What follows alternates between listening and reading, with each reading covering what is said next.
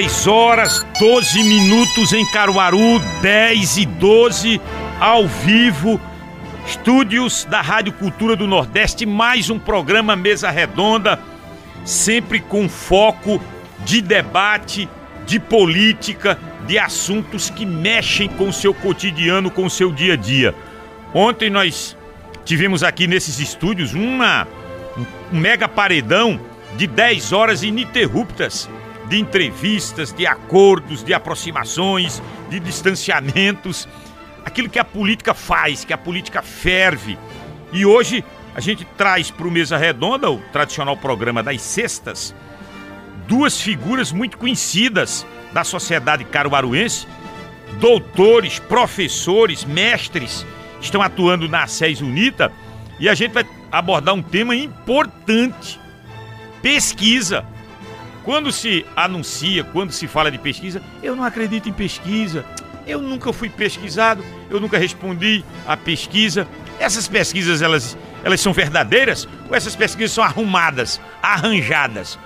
Nós vamos debulhar tudo isso, destaque por destaque. Essa última pesquisa divulgada pela SES Unito, instituição nossa, viu? Patrimônio de Caruaru e que fez uma pesquisa agora recente. Nós divulgamos essa pesquisa aqui, pesquisa de avaliação política, seja em nível eh, federal, em nível estadual, aqui, em nível local, no nosso município. Então a gente tem muita coisa para discutir, tratar de pesquisa, se realmente as pesquisas elas, elas têm o efeito, eh, elas cumprem com a, o seu papel, com o seu propósito, se há influência, o poder dessas pesquisas muita coisa hoje neste Mesa Redonda, sempre com a companhia aqui desse decano do Rádio Caruaruense, Tavares Neto. Bom dia, Tavares. Bom dia, ouvinte da Rádio Cultura. Hoje vai, vamos falar sobre um assunto do momento, que é a pesquisa eleitoral. E tá me dando saudade de, de ouvir Vânia Porto, que foi a mulher primeira em Caruaru testada nas urnas para uma eleição majoritária. Foi a primeira mulher? Foi, porque até é, então ninguém disputou claro. uma eleição. E ela teve uma grande votação. E, César, ela está mais jovial. Sim, eu disse bonita, isso. charmosa. Ela, ela... E tem uma coisa dela que eu gosto, que Deus fez ela diferente de muitas mulheres. É a voz dela. É uma voz que é a grande marca dela.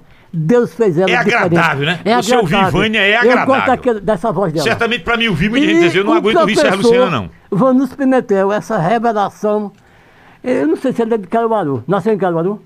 É de onde? De Recife. Ah, do Recife. Seja bem-vindo à capital Vanúcio já tem uma história aqui em Caruaru. Ah, mas eu moro aqui desde os 10 é. anos de idade. Então, quando ah, alguém me pergunta, eu me veja, identifico como Caruaru. Você não é recifense, você é, é mais caruarense. É porque de 10 anos para cá, você tem um período de vida muito maior em Caruaru. É. Aí vamos deixar de dizer que você é do Recife. Você é de Caruaru. É. Então... Então deixa eu anunciar aqui os é nossos como César. parceiros. César não é de, de, de Riacho, não. É porque, na verdade... Porque César passa aqui em Caruaru 20 horas, eu não, Na verdade, eu nunca fui de Riacho. Eu sou não, de Trapiá. Mas não é de lá mais, não. Quem é de Trapiá não diz que é de Riacho. É por isso que você melhorou um pouco mais quando vem morar em Caruaru.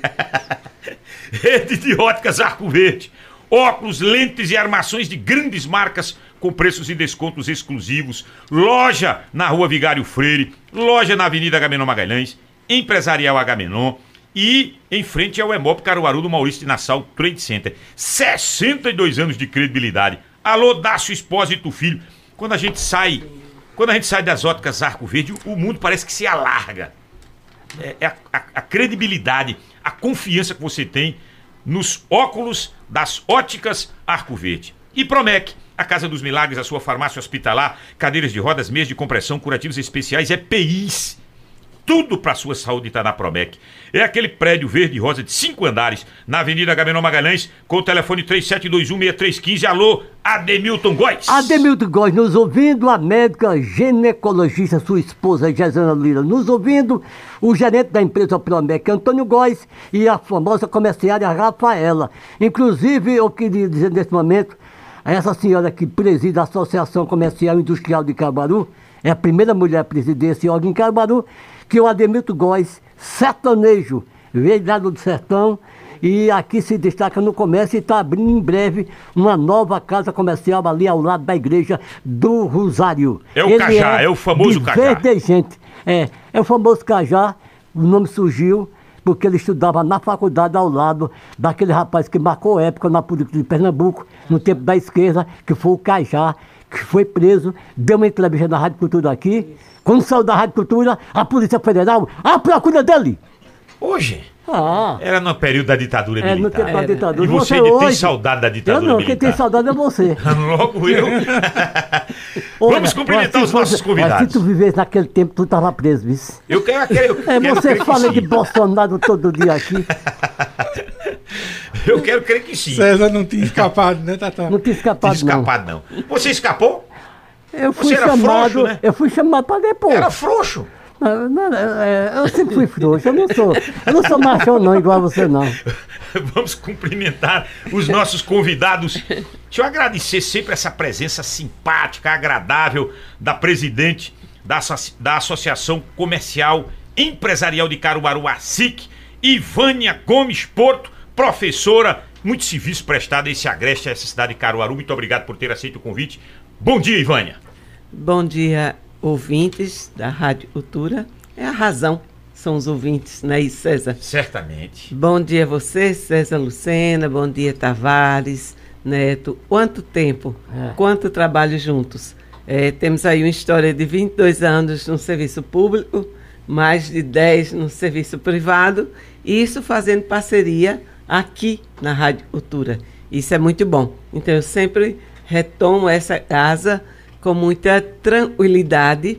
E se Júnior estiver nos ouvindo. Tá a caminho da rádio. Exatamente. A gente falava antes, essa rádio, ela tem a, o carimbo, a característica e o DNA político.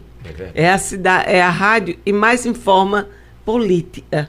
É a rádio e tem mais identidade com a política. E para mim, política é tudo. Política são as relações, são os poderes, são os posicionamentos. São as ações. São as ações, é a economia, é o nosso emprego, é a nossa renda. Então, essa característica que a cultura tem é muito importante e deve muito a vocês. Muito prazer estar hoje pela manhã. Prazer Ô, todo César, moço. Ela, eu conheço ela desde adolescente, ela é uma mocinha, antes dela se casar. Sempre na rua ela liderava. Todas as pessoas da rua gostavam dela. Aí quando ela foi candidata, eu fui na rua dela, lá na Rua Preta, né? Isso, Capitão Dandinho. Capitão Dandinho. Eu nunca vi uma candidata daquela, todas torcendo por ela, sofrendo muito, mas ela teve uma votação surpreendente. Foi muito, muito, é, é, muito votada. Eu acompanhei de perto aquela campanha. É. Vanúcio Pimentel, muito obrigado por ter aceito o convite. Professor, mestre. Doutor. Bom dia. Doutor. Doutor. Bom dia. Mestres e doutores. Bom dia, César. Bom dia, Tatá. Bom dia, Ivânia. É um prazer estar aqui na Cultura, sempre com esse debate de alto nível de política que a cultura tradicionalmente faz aqui em Caruaru. Olha, vamos começar. Daqui a pouco a gente vai tratar dos números dessa pesquisa, propriamente dito, mas eu queria perguntar a vocês qual é a importância da pesquisa. Por que, que se faz a pesquisa? Qual é a importância da pesquisa? Para que serve uma pesquisa? Vamos começar nesse ponto inicialmente. Boa, boa. Olha, a tradição de pesquisa ela surge nos Estados Unidos, né, que tem uma tradição democrática muito mais longa do que, do que o Brasil e do que o mundo como um todo, né? Ou seja, os modelos de democracia hoje contemporâneos partem do que é o modelo americano e eles há muito mais tempo do que a gente desenvolveram essas metodologias de pesquisa. Né? Então eles fazem pesquisa lá numa quantidade muito grande, inclusive. A quantidade de institutos é gigante. Então eles têm uma tradição enorme e as, os modelos de pesquisa, as amostragens, as técnicas de pesquisa a gente traz para o Brasil hoje, né? ou seja, Isso. todos os institutos trabalham com uma metodologia que foi gerada nos Estados Unidos, né? que nasceu lá. e que lá tem uma tradição muito grande e um histórico de capacidade de previsão do momento político, né? Que tem lá. A grande questão, muitas vezes as pessoas dizem, ah, porque a pesquisa errou, porque não sei o quê, porque nós temos um eleitor que ele pensa diferente do americano. Então, muitas vezes a gente tem aqui um cenário que é mais imprevisível, é mais difícil de prever, porque o nosso sistema eleitoral, político, ele é diferente do americano, mas os modelos de, de pesquisa, eles são os mesmos de lá. E a importância, César, é para a estratégia. É fundamental. Não se faz mais política sem pesquisa. Aí você diz, poxa, o número está certo, ele está certo naquele dia, naquele momento, mas a imprevisibilidade, o professor Vanúcio falou, e as mudanças do nosso cenário político fazem com que o eleitor mude. Outra coisa interessante é que o eleitor está deixando cada vez mais para decidir em cima da hora. Então, os números vão se modificando. Isso não quer dizer que a pesquisa foi errada. Ao contrário, a tendência. Quando a gente faz uma única pesquisa, ela é um retrato.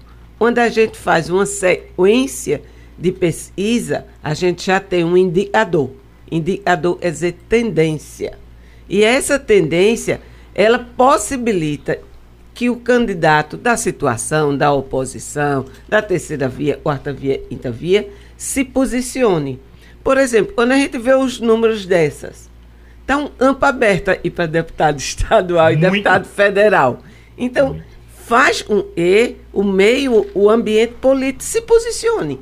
Essa é a importância da pesquisa. Agora, ao mesmo tempo que ela tem essa importância e ela representa essa cultura que nasce na contemporaneidade, especialmente na democracia norte-americana que o professor Vanúcio fez referência. Aí eu pego essa importância com essa cultura e aí eu quero que os senhores, o senhor e a senhora digam e o poder da pesquisa? O poder de decisão, de influenciar. Já foi maior. É menor hoje? É bem menor hoje. É, antigamente se esperava, né? Os jornais se é. jogavam. Hoje, com a dinâmica, a velocidade, o ambiente instável, o voto volátil. Hoje você vota num, mas amanhã você muda de ideia de outro fator, basta um meme, a internet. Então, já foi mais. Hoje, a importância é muito mais do estratégica do que ter um poder mesmo. E era há 20 anos atrás. Não sei se é, o professor... Eu acho que a influência no eleitor as redes sociais hoje têm mais do que a pesquisa em si. Então, Sim. você viu a pesquisa na TV ou na rádio, aí isso vai influenciar o meu voto. Acho que já, já foi em algum momento, pode até ter acontecido. Mas hoje o peso nas redes sociais ele tem uma influência muito maior do que a pesquisa em si, na cabeça do eleitor. Né? Para a estratégia, como a gente falou, ele é fundamental. Na, na, para os partidos, os candidatos, a pesquisa é fundamental. É mais estratégica hoje. Isso. Sem o professor Vanus Pimentel, é o seguinte, houve uma época aqui no Brasil que dizia que a Rede Globo era que determinava quem ia ser o presidente. E tinha um amigo meu que dizia, que país é esse que uma emissora de TV ela apoia um candidato e, e ganha? Todo mundo se lembra daquela eleição, Fernando Collor de Mello e Lula. Houve uma tendência da Globo. Hoje em dia, o cara me perguntou, a Globo está com quem hoje, nesse atual quadro, na sua visão? Olha, eu estava lendo outro dia uma, uma reportagem na. Acho que foi na Folha, uma, uma colunista bem interessante, é uma professora da USP. E o que ela comentava de maneira geral, assim, ela dizia, olha, Moro tem uma simpatia dos meios de comunicação, mas hoje você dizer que é o candidato de A de B é muito difícil porque a, até a Globo, os grandes canais, eles estão muito influenciados também pela opinião pública. Eles também precisam se adaptar à opinião pública. Então, muitas vezes, não é à toa que, por exemplo, a gente vê esses programas da Globo como o BBB e tal. Você vê uma influência muito grande daqueles influencers da internet, pessoas que. Ou seja, porque hoje não tem mais como dizer como era naquela época. Hoje você não tem mais como. Até porque amadureceu também. A, a própria imprensa hoje tem o, os limites da lei, né? Ou seja, ela não tem como ser tão tendenciosa no período eleitoral. Ou seja, hoje amadureceu muito isso, né? Os meios de comunicação de maneira geral. amadureceu, que não quer dizer que não possa ter uma simpatia um com o outro. Mas segundo essa professora, ela acha que ele é quem tem os, o, a simpatia dos meios. Mas é, é, hoje é, é muito difícil a gente imaginar que isso seja determinante numa campanha. Já foi isso, um determinado é, momento. já. Já foi, mas eu acho que hoje, Hoje, com a pluralidade de informação, do acesso que as pessoas têm a Dos tudo, meios de comunicação também. é muito difícil a gente dizer que um meio tem uma Não. influência. Houve uma o- época, e não foi na minha, nem, acho que nem de você, do- nem de Ivânia, nem de Vanúcio, do Tavares sim. É, que o rádio era quem, an- antes do- da, da chegada da TV, o rádio era decisivo.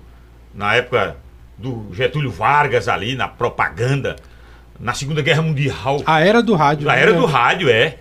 Mas depois chega a TV, aí a TV começa a dominar um espaço, porque além da voz, tá É imagem. imagem. Imagem. Imagem fala mais, de muito mais do que palavras, do que escrita.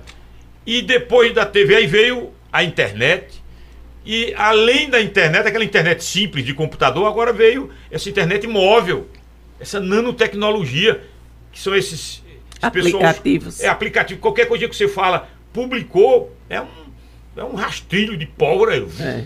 toma uma dimensão impressionante.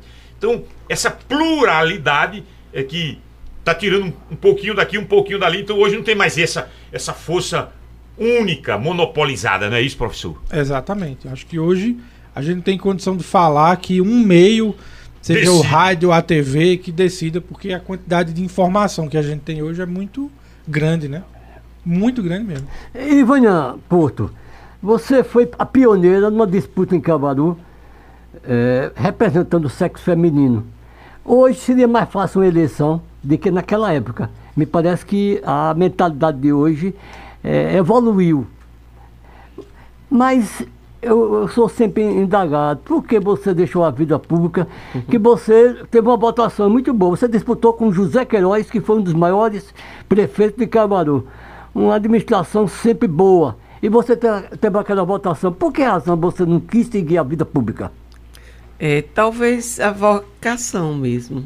É, eu tenho uma, eu prefiro a estratégia política. Eu não me distanciei da política. Eu faço política de classe hoje, É, mas a eleitoral essa sim, ela é muito difícil. Ela é uma uma vocação, uma estrutura e a época eu não tinha e preferi é, não avançar. Mas eu tenho muito orgulho da, da eleição. Eu perdi eleitoralmente, mas não perdi politicamente. É, ruim quando se perde as duas coisas. Eu Às vezes a gente perde ganhando. Isso. E aí eu tenho a experiência e eu trouxe para o meu trabalho. Então, é, eu acho que tudo contribuiu. E hoje a mulher está se posicionando mais facilmente nessas conquistas. Veja a Câmara de Vereadores hoje, com muitas mulheres. Isso é importante. Então, tão importante que já são quatro. Isso. Já são quatro hoje. Houve época que não tinha nenhuma. Nenhuma. Nenhuma. E Agora, Carol, tem Você lembra da detalhe. votação de um de Zé. Queiroz? Eu, eu- eu Eu tenho aqui meu arquivo em casa. Eu tinha eh, 54 mil. É, algo, algo em torno Foi disso. 54 É mil. uma votação para. Mas tem um detalhe sobre mulher em Caruaru. Assim que Getúlio Vargas eh, abriu para a mulher ser candidata a, qualquer cargo eletivo, Caruaru elegeu a primeira mulher. Foi a professora Sinha- Sinhazinha, Sinhazinha. em 1934. Caruaru sempre partiu na frente. Na- na- a primeira cidade que teve um vereador aqui em Pernambuco foi Caruaru. E depois eh, avançou o tempo. Eh, tivemos também a primeira eh, mulher eleita deputada estadual do interior de Pernambuco, foi de Caruaru. Araci Nejaim. Esposa de Dlate Nejaim, que foi eleita 60, 70, 70, 74. Duas eleições. Só perdeu as eleições quando foi candidato a federal e houve aquele episódio que todos já conhecem da separação. Ô, professor Vanúcio, aí o senhor hoje está na, na A6? Só na A6? Isso. Isso. Coordenando. Isso. Curso de RI e Ciência Política. E sempre com o Ivânia. Nós Relações temos internacionais. É, Relações Internacionais e Ciência Política. E E no campo responsabilidade. fora da A6 nós temos Uma empresa. nós temos uma empresa, nós somos sócios numa empresa de estratégia política. Que trata de pesquisa. Sim, Escute, relações internacionais e ciências políticas. isso. É uma dimensão de, de alto patamar. É, são dois cursos da área de política, né? O RI é. também é um curso da área de política, de política é. internacional, né? Focado especificamente em política internacional e nas áreas de atuação do curso, né? Que é comércio exterior, diplomacia e tal. Então, historicamente, são essas áreas. de ciência política na Daqui a pouquinho a gente vai abordar. O, o professor Vanus Pimentel, eu, eu, me lembro, houve uma época, eu sou daquele tempo antigo, né? Tempo da ditadura, e sempre um político era indicado, ele está a serviço do americano. O Bolsonaro ficou uma parte a, a, a, é, enaltecendo o ex-presidente. Hoje tem influência americana aqui dentro das eleições, porque antigamente se, se ah, fulano é da direita, é apoiado pelos americanos, fulano é da esquerda, é simpatizante de Cuba. Inclusive, houve até um comício em Caruaru de apoio a Cuba, houve muito cacete, sangue. Até o bispo de Caruaru, Dom Augusto de Carvalho, ele me disse que foi para o Vaticano. Quando chegou lá, disseram, vamos assistir um filme sobre a América do Sul os fatos políticos da América do Sul. E eu estava assistindo daqui a pouco Caruaru. Celso Rodrigues trabalhou aqui na Rádio Cultura, foi janeiro da Rádio Cultura. O cara jogou dois ovos na cara dele, não, não, não, não desceu sangue, mas apresentou na filmagem. Ele disse, até na Europa, quando eu chego na Itália, não quero, me, quero ficar noutra área, aí o Caruaru chega aqui perto de mim. Mas ele vai tratar desse assunto daqui a pouco, que essa política externa, inclusive, do governo federal, e dessas influências e, e, da atuação do Sérgio Moro no episódio Lava Jato. Há quem diga, e há documentos nesse sentido, de que o Moro trabalhou a serviço dos norte-americanos, dos americanos, não, nós somos americanos também, mas dos norte-americanos. Então vai tratar disso daqui a pouco. Agora deixa eu perguntar a Ivânia, ela, presidência da SIC e na SES. Isso, e na empresa privada, com o Vanúcio. E, e na SES com as suas cadeiras? Na SES eu ordeno curso de administração e sou professora também. Coordena a administração. É. é outra responsabilidade é. macro. É verdade. E temos lá pós-graduação na área de política, e é muito importante, e muitas vezes a gente tem um amplo um universo muito grande de assessores, né? Assessores da Câmara de Vereadores, jornalistas mesmo. E eu acho e, e é um bom reflexo de, de um posicionamento do profissional de hoje. Ele não pode ficar atento a, a só um lado, ele precisa ampliar para poder discutir e se posicionar melhor. É Ô César, é verdade. um detalhe vezes, aqui... Tem, tem, pessoas que ficam só... É, é, eu tô olhando, tô, tô nesse, com essa fatia aqui e eu não abro, eu não amplio meu horizonte não. É, é Cadê aquela visão mais holística, mais, mais ampla? E, e administrar em tempos pós-contemporâneos.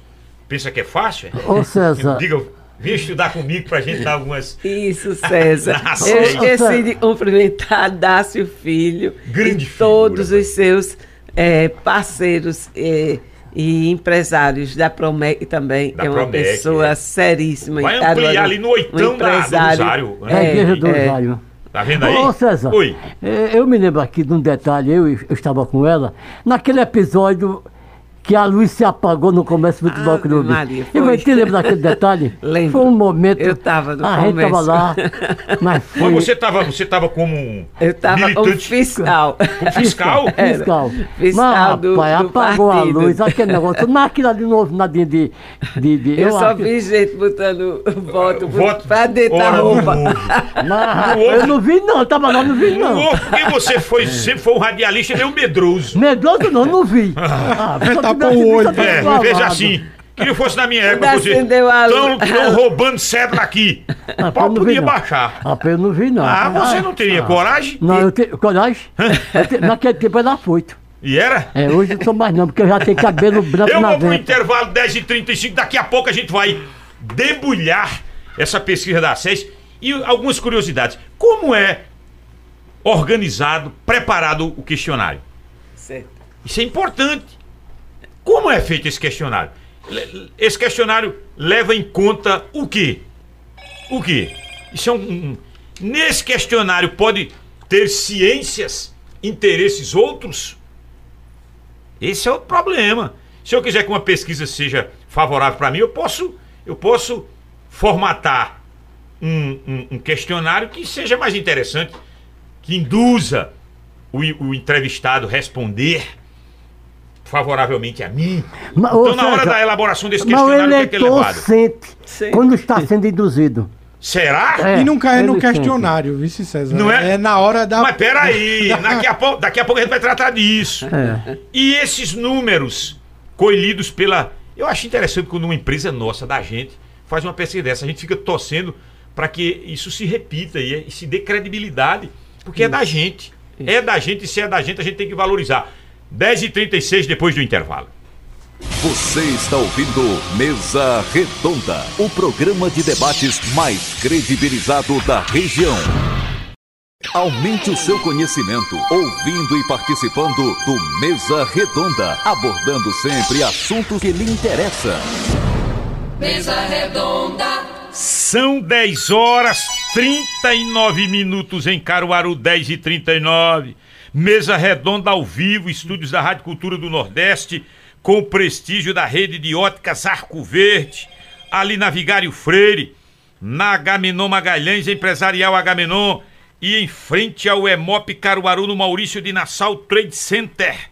E Promec, a Casa dos Milagres, a sua farmácia hospitalar, cadeiras de rodas, meias de compressão, curativos especiais, EPIs. É aquele prédio verde e rosa de cinco andares na Avenida Agamenon Magalhães. O telefone é o 3721-6315. Deixa eu liberar essas mensagens que vão chegando, senão eu vou ficar com muita mensagem aqui. Josimário, da Cidade Jardim. César, se Ivânia fosse candidata a deputada, eu votava nela. Ela ganharia. Vice, né? Estou ligado no Mesa Redonda. É o Marinho, Josimário, da Cidade Jardim. Quando ele vota, ganha para deputado. Ele é eleitor de Tunigel E- e Tunigel- há mais de 40 anos. É. Ronaldo, corretor imobiliário, Alberto Marcineiro, César Lucena, mande um abraço para seus entrevistados. Estamos tendo uma aula de ciência política. Olha pro Alberto Marcineiro, certamente está na, na, Narrativa. tá nativa no, no trabalho. É, Heriberto Florencio, Feliz Natal a todos da Rádio Cultura FM, a Rádio da Cultura Caruaruense, Alexandre Mendonça. é, ele, ele desconfia das pesquisas e ele diz que a maior prova foi a, a, a eleição de 2018. Mas a eleição de 2018 a pesquisa acertou em cheio. Deu para mim que Alexandre tem problema de memória. Porque no segundo turno, o Datafolha deu Bolsonaro com larga vantagem sobre Haddad. E nas urnas foi o que deu. Alexandre Mendonça, você dormiu no segundo turno, foi? Não viu não a, a pesquisa do Datafolha? Jairo Pacheco, bom dia. Na escuta e na audiência, Emanuel Gonçalves, os que estão aqui no, no nosso 8109-1130. Aí temos aqui no nosso privado, Adriano, motorista de aplicativo. Bom dia.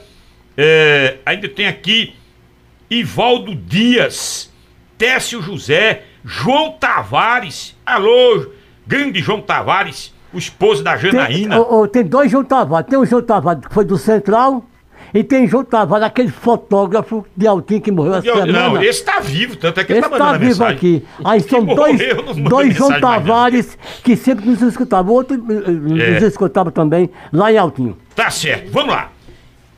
Deixei a pergunta. E o questionário, como é feito? Beleza. Questionário ele tem duas etapas. Tem a primeira é a identidade, que a gente tira o extrato social do próprio, da própria estatística, né? Começa dividindo entre gênero, masculino e feminino. Depois, pelo próprio censo, a idade. Então, está correlacionada à estatística. Então, a gente tem faixas de idade a cada 10 anos, começa por 16, é o eleitor, de 16 a, a 25, de 25, aí vai, a cada faixa de 10 anos. Depois vem a escolaridade, essa é, é a, a parte do questionário onde você conhece o eleitor, o status, a religião, a renda, é, você tem esse perfil identitário. E depois vem o questionário principal. Geralmente a técnica orienta e você faz uma primeira pergunta mais amena. A nossa, a gente botou se a pessoa está interessado na política.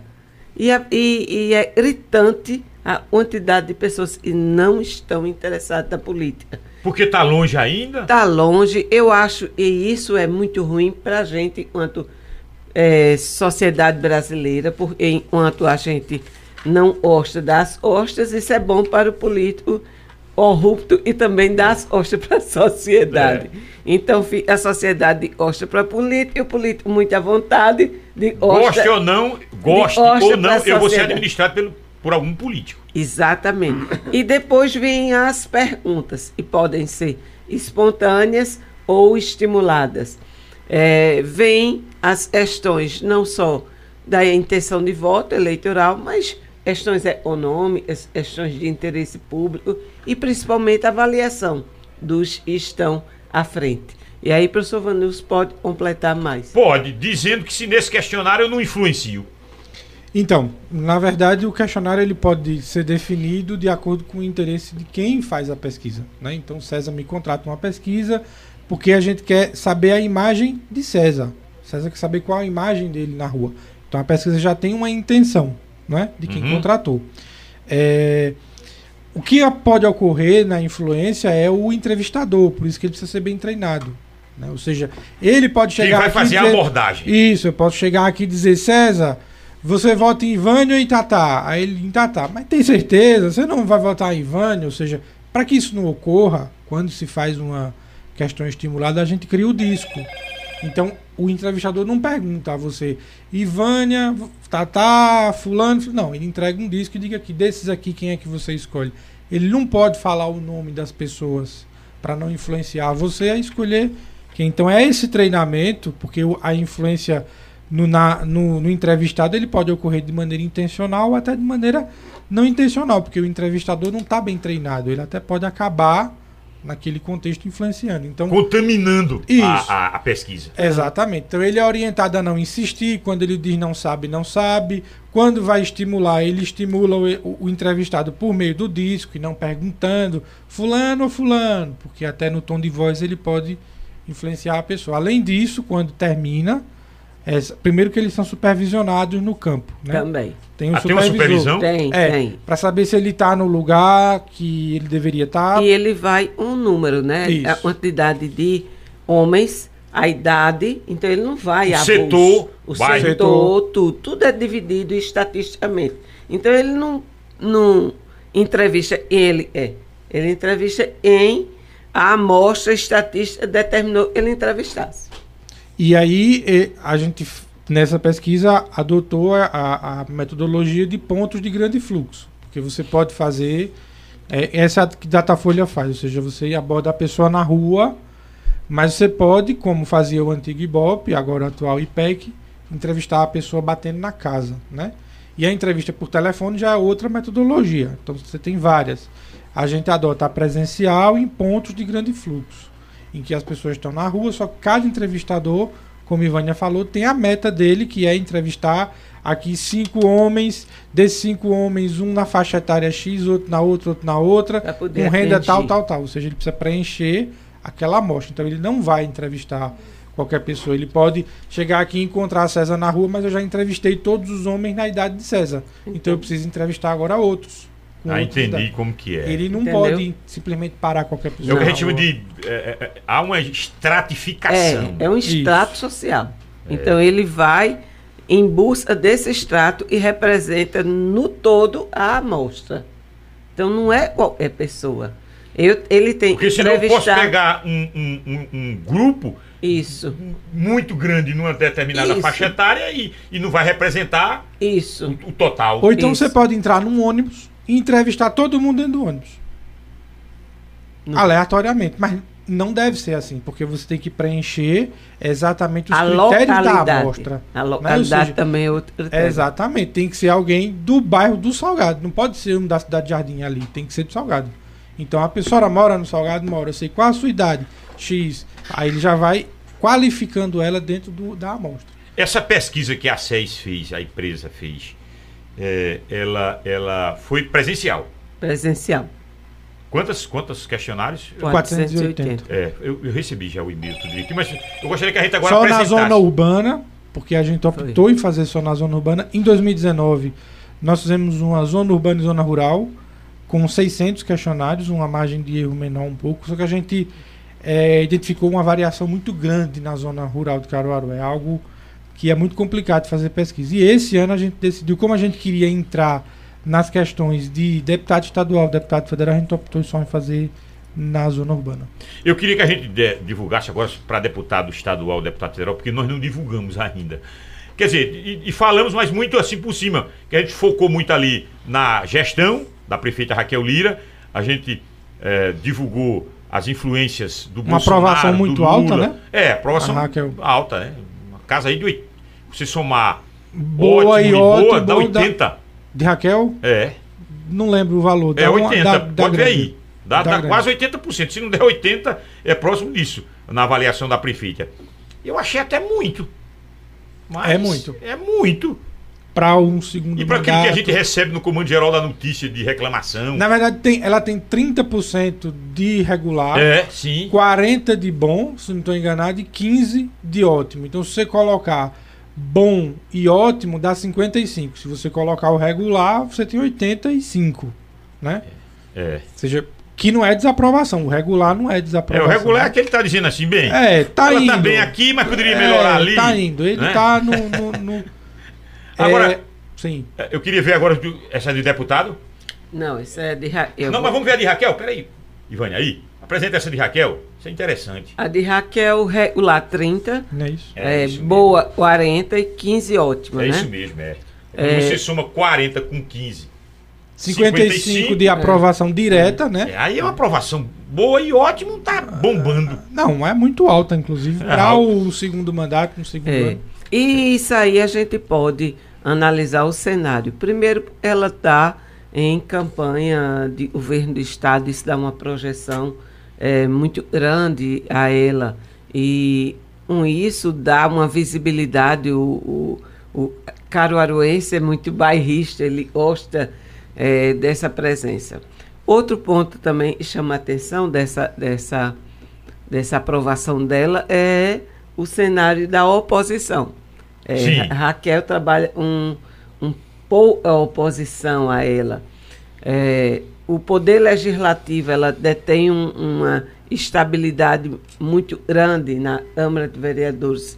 A imprensa, né, você coloca problemas aí da, da cidade, mas você sabe que tem problemas na- em todas as cidades. Um problema ligado diretamente a ela, a gente não identifica, identifica problema na cidade.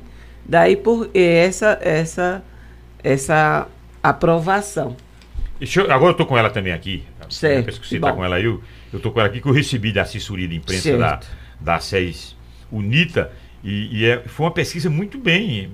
Eu achei bem, bem interessante, bem elaborada. Bem construída. Bem, bem construída, sim.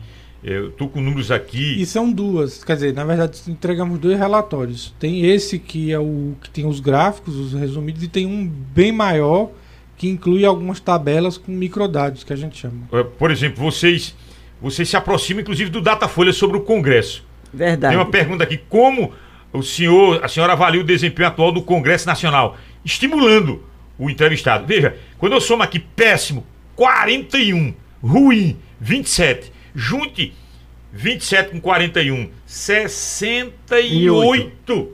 É muito alto. É alto. Aí, quem é que aprova? Aí eu vou juntar aqui 3, é boa, 3%, ótima, 1%. Veja, é um baixo, é um, um baixo percentual, assim como apontou o Datafolha É. sobre a, o a- poder legislativo. poder legislativo sempre- Eu tenho preocupação nisso, César Lucena, uma preocupação E eu, e nacional. Por eu poder legislativo, ele é um poder decisório muito forte. Ver aí as situações dos presidentes e não tem essa essa vamos dizer esse apoio no Congresso quanto fica é, uma desestrutura, um ambiente político, vamos ver, adverso. E eles têm um poder muito forte. E são pouco vistos, são pouco monitorados, mas e fazem um estrago imenso. Ivânia e Ivanus, sabe qual é a minha preocupação em relação ao Congresso? A representatividade da sociedade. Quem é que me representa no Congresso?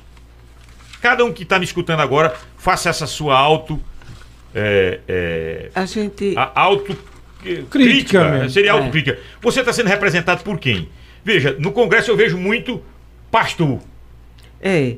Representando a igreja Bancadas. evangélica. Bancadas. Bancadas. O agronegócio. João, Maria, José, César e Vânia não está representado. Não.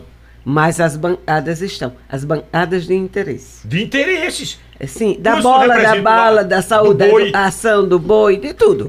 E quando aí você estuda o poder, a teoria do poder, aí você entende o interesse. Então ali está em jogo a hora, Dona Maria, do, seu José, seu Pedro, Paulo, esse não está representado não. Agora, o incrível, que eu acho que aí é onde tá a grande questão, é que essas pessoas não chegaram lá por, por, por uma iluminação. Não, chegaram lá pelo voto. Meu, inclusive, É, seu. Ou seja, Isso. então você tem um, um grupo que é eleito, mas que ao longo do, do mandato ele não representa as pessoas e as pessoas não se identificam com ele. Ou seja, a gente tem um problema de Há um hiato aí, Isso um que, isso. Vânia disse. Esse seu José, Dona Maria, eles não são representados, mas eles escolheram alguém. É, Agora, e errado. escolheram, escolheram de que forma o deputado é escolhido? É, é, é, é pela forma do prefeito. Do prefeito ou do poder econômico. É, aquele cara que tinha dinheiro pra. Na Isso. próxima, inclusive, eu acho que vale a pena a gente fazer e perguntar se a pessoa, como ela aprova a Câmara Municipal.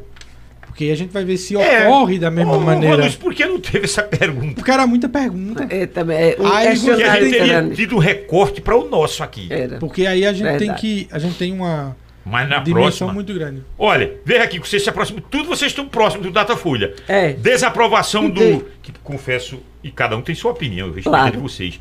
É, eu gosto de apostar em política. Apostar mesmo. Ah. Aposto E é, essa. materialmente. Dinheiro, carro, casa. Vixe, Maria. Eu aposto. Toda política, dois em dois anos Mas eu tu separo. perde muito, tu Ganho, perco. O voto é volátil, viu? Cada vez mais. Cada vez mais se decide de última O hora. Datafolha é o que eu mais. A mulher, a mulher de- demora a decidir o voto. O voto dela hoje é estudado por todos os institutos. Os institutos, eles estudam por quê? Por causa da mudança pela internet, pelas redes sociais, por meme. Então o voto ele está muito volátil, não dá para confiar muita antecedência. Olha, você- na, na pesquisa de vocês, 69 reprovam Bolsonaro. 69. Mas veja, veja que o presidente Bolsonaro, por isso que ainda quando tem alguma manifestação favorável ao presidente Bolsonaro, você vê muita gente. 24% Isso, aprovam. Isso. Ve- Veja, em Caruaru, no Nordeste. Você perguntar, diga uma obra de Bolsonaro.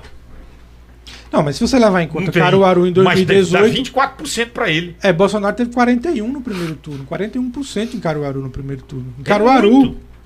Então, Você, você não Naquela pode, época você não pode desconsiderar. Bolsonaro numa eleição de jeito nenhum. Não. Que eu ainda acho muito para ele. E no segundo, no segundo teve quanto? No segundo turno. tem, tem um, um cenário só de segundo turno aí. Vários cenários. Tem. Bolsonaro contra todos. Eu É. não lembro agora o número. Deixa eu abrir aqui. Eu tô com ela aqui, vou chegar Ah, nela. vai. Mas eu, eu vou, eu, vou, eu vou pro questão. Eu vou chegar lá. É, deixa eu ver uma. Eu achei interessante aqui. é, do Paulo Câmara. Vocês fizeram uma pesquisa. Sim. Em Caruaru também, veja. é, é, todas as pesquisas dizem isso. A reprovação de Paulo, veja. Péssima, 46%. Ruim, 23. Junto 23 com 46. 69. Verdade. 69 não gostam de Paulo Câmara. Porque quando você junta péssimo com ruim, não, não- tá, tá muito próximo. E historicamente, Caruaru não é.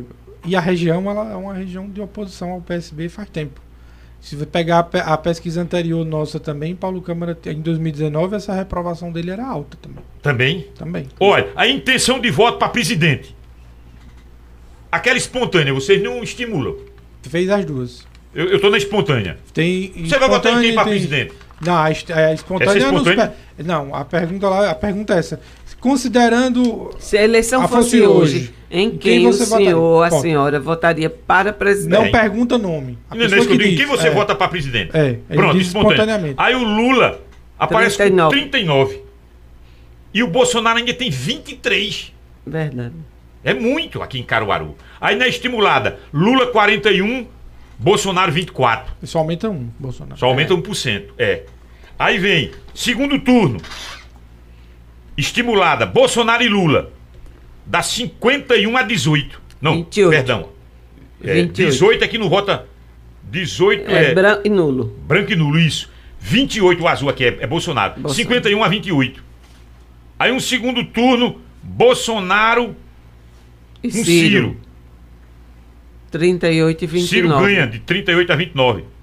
Bolsonaro E Dória. e Dória. Bolsonaro ganha de 30 a 26. E esses 38? Não vota, não. Em nenhum dos De- dois. é, é quem ganha. É. 38% é. É. quem ganha.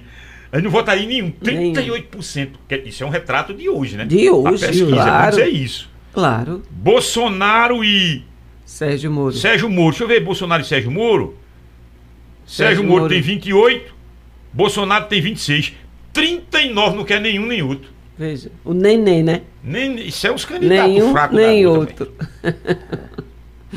Para governador de Pernambuco. Espontânea. Tinha que ser Raquel, né? Na É. cidade dela. Normalíssimo. Era natural, que Natural. ela fosse. Normalíssimo. 35. É. Aí Marília Reis ainda tem 5 aqui, Miguel Coelho 4. É, normalíssimo isso. Estimulada. Aí Raquel mantém, é. Não, pula pra Pula 45. pra 45. Quando diz, olha, você votaria em Raquel, em Marília, em Armando, em Miguel, em Coro- Coronel Meira, tem 3%. Me surpreendeu aqui o Coronel Meira. Ele tá dando muita entrevista no CGN. Deixa eu ver essa aqui. É, você já. Sim, agora vamos, vamos pra cá. Essa aqui Essa eu é- gostei, de deputado. Essa é importante. É. Pode ler essa, Ivânia, lê essa aí, por favor. Você já sabe em quem pretende votar para deputado estadual nas eleições de 2022? 84% dizem e não. Então, aqueles números que estão ali são relativos aos 16% que dizem que sim.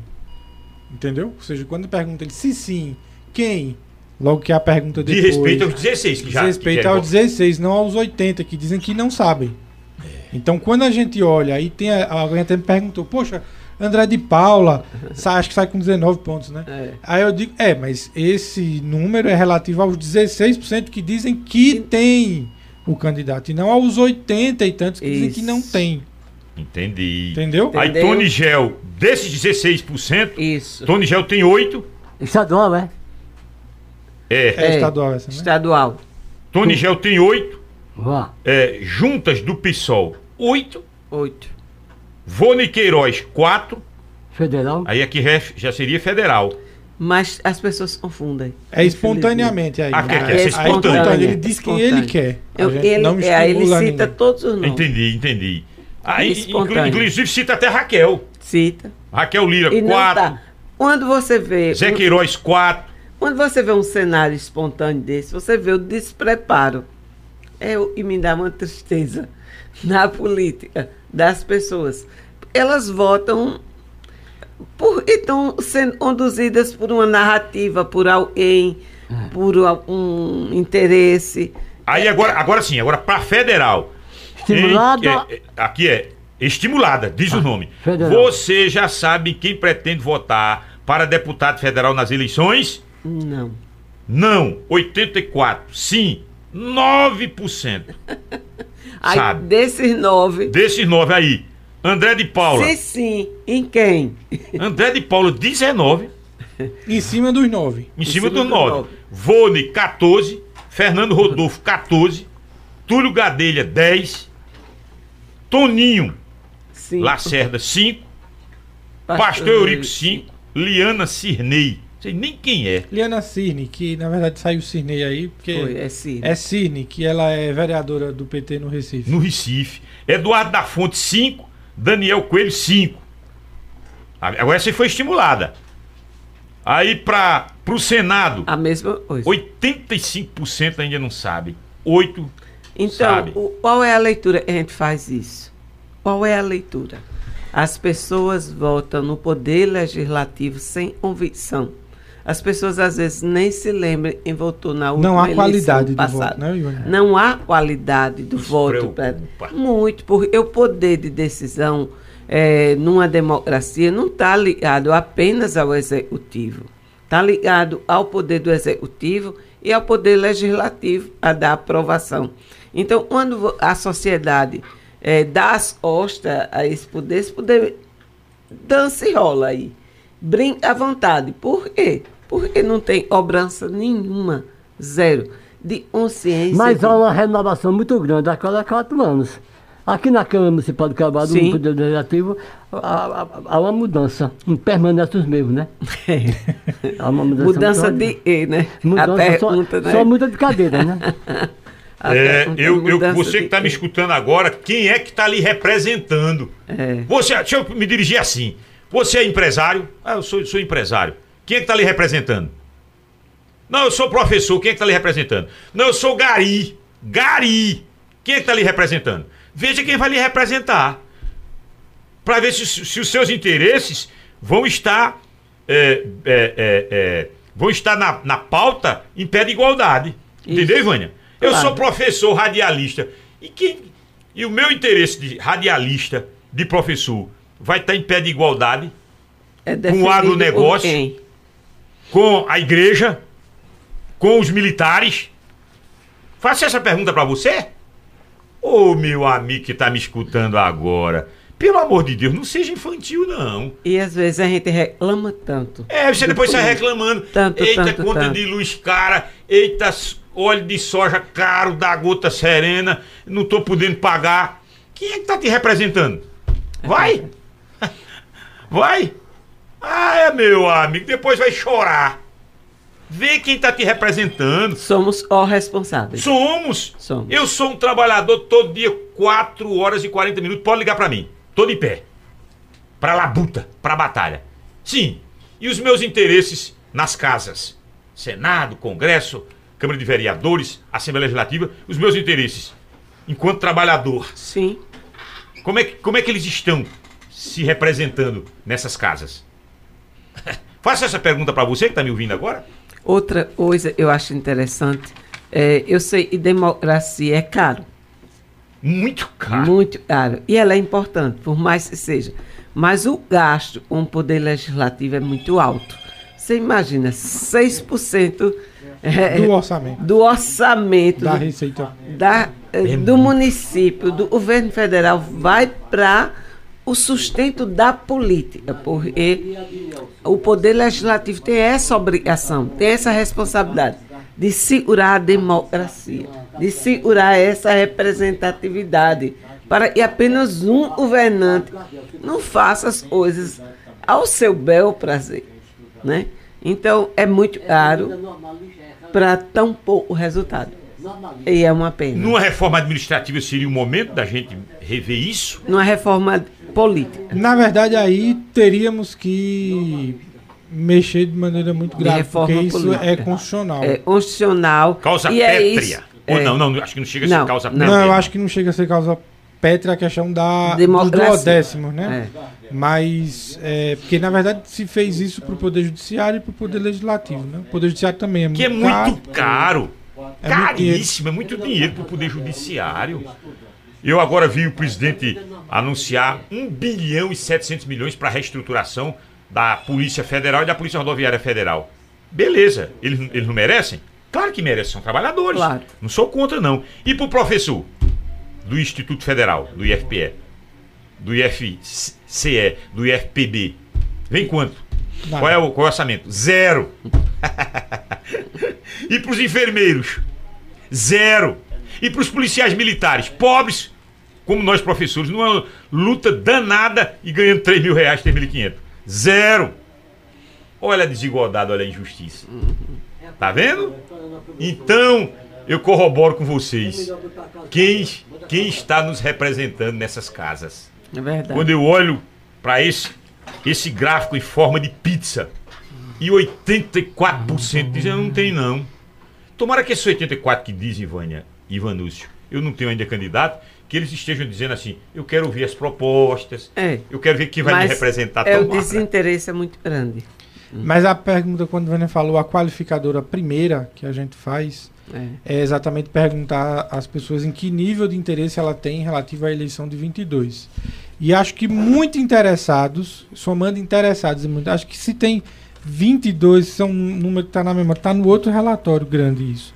Então a gente vê que significa dizer que tudo isso que a gente pesquisou pode mudar muito significativamente a partir Sim. do momento que você se interessa mais. Quando não me interessa mais com uma coisa, eu faço. a- É qualquer um, fulano, é, é fulano. Então o interesse Mas- é fundamental. O interesse do eleitor na política faz com que ele decida melhor o voto. Então, às vezes ele tem interesse no Isso- candidato a prefeito, a, verea- a É. pre- a presidente, a governador, e para o deputado para o senador, ele vota no que tiver. Quantas pessoas votam para um, um, um- um vereador, um deputado com o santinho que ela pega no chão? Por isso que tem aquele monte de santinho na rua, porque funciona. Funciona, porque tem gente mesmo que no dia, na hora. Pega um ali, É, vai esse mesmo. e nesse de vai esse mesmo, elege muitas vezes. E, e um, um debate, um- uma mesa como essa, ajuda a reflexão da importância eh, da cidadania. A gente precisa ser uma cidadania ativa. Né? Hoje está usando muito a bus ativa né? de aluno, a bus ativa de não vacinado e a bus ativa do cidadão.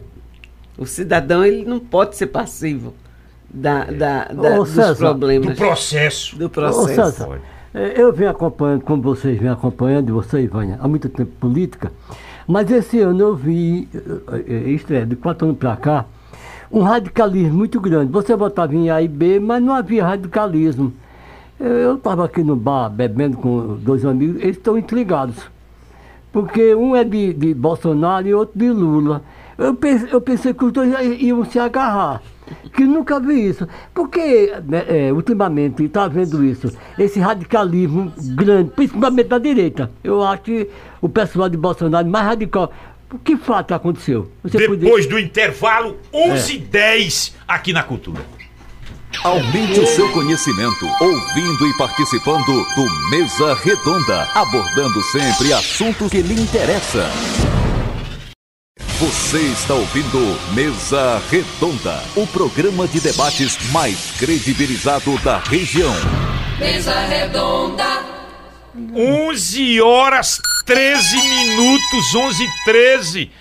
Olha, doutor Roberto Vasconcelos, grande advogado. Doutor Bebeto, tá mandando um abraço para o Vanúcio, para Ivânia. Tá dizendo o seguinte aqui: programa muito informativo. Parabéns.